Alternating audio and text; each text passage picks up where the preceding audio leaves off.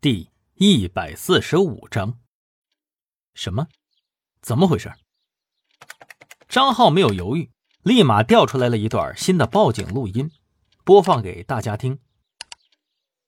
请犯罪克星来锦江路三十三弄一去。这声音一听就是经过处理的，不阴不阳，异常平静，却充满了杀意。嗯，临时更换地点呢？易星眯起了眼睛，思索着。汪旭东急了，他抓住了易星，说道：“哎，易顾问，您可是不知道啊，这地方是他们老巢啊。最近李队长派人盯的最多的就是这个地址了。这可比外边什么郊外呀危险多了。那附近连着一片住宅区，里面都是他的人。”只见易星听了，非但不吃惊，反而还笑了出来。哦，是吗？那这是好事啊。吴凯生几乎跟咱们打明牌呀。如果我在他老巢里出了事儿，他必然脱不开干系的。嗯，这比起郊外的那片废弃厂区域，安全了不知道多少倍。好，行。按照原计划，我去。易星按照指引来到了指定位置。汪旭东说的没错，这里确实是吴凯生的地盘。街边的窗子都紧闭着，拉上了窗帘偶尔有一两扇会拉开一个小缝，好像在偷偷的观察着他的动向。而目的地则是一片厂区。废弃的机器锈迹斑驳，墙根上则是长满了青苔。外面站着几个裸露着上身的大汉，一身刀疤，怎么看都像是危险人物。一星淡定的走到几人面前，他刚一站定，对面就开口了：“他娘的，你小子还真敢来！把刀拿来，他跑不了了。”易星知道这是下马威，自然不会害怕，而是嘴角微微上扬，颇为不屑地说道：“哼 吴凯生就这点伎俩啊！我操你大爷的！你竟敢直呼卡爷的名字，好大胆子！装什么装啊？吴凯生做困兽之斗，还什么凯爷？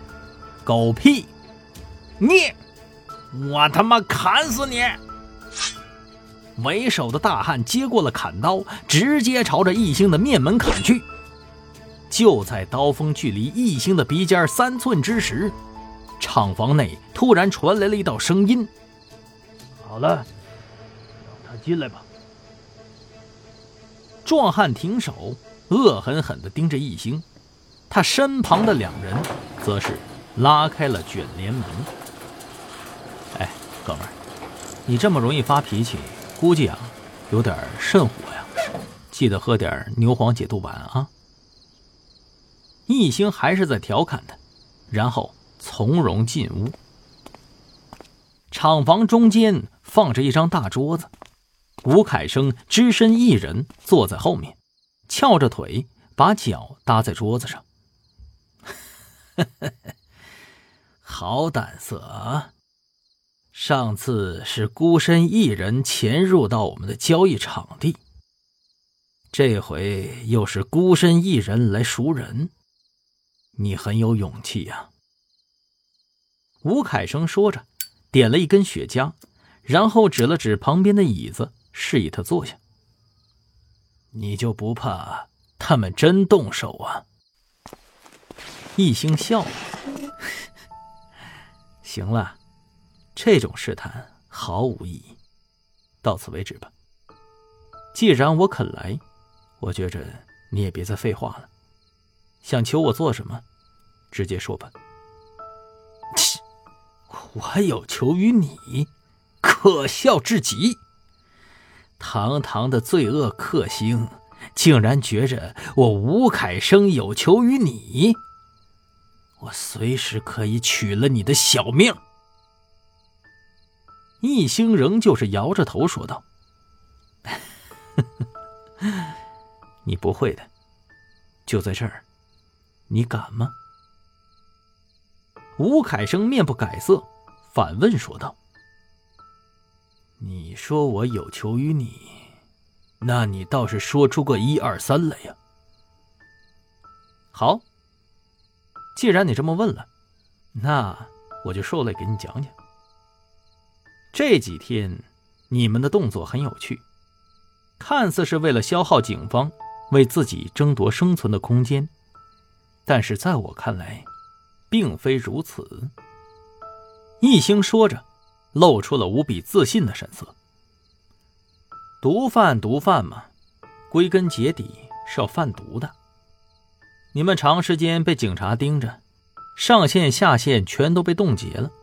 东西出不去，钱进不来，这还叫毒贩子吗？怎么着，囤货居奇呀？不怕过期吗？有这么贩毒的吗？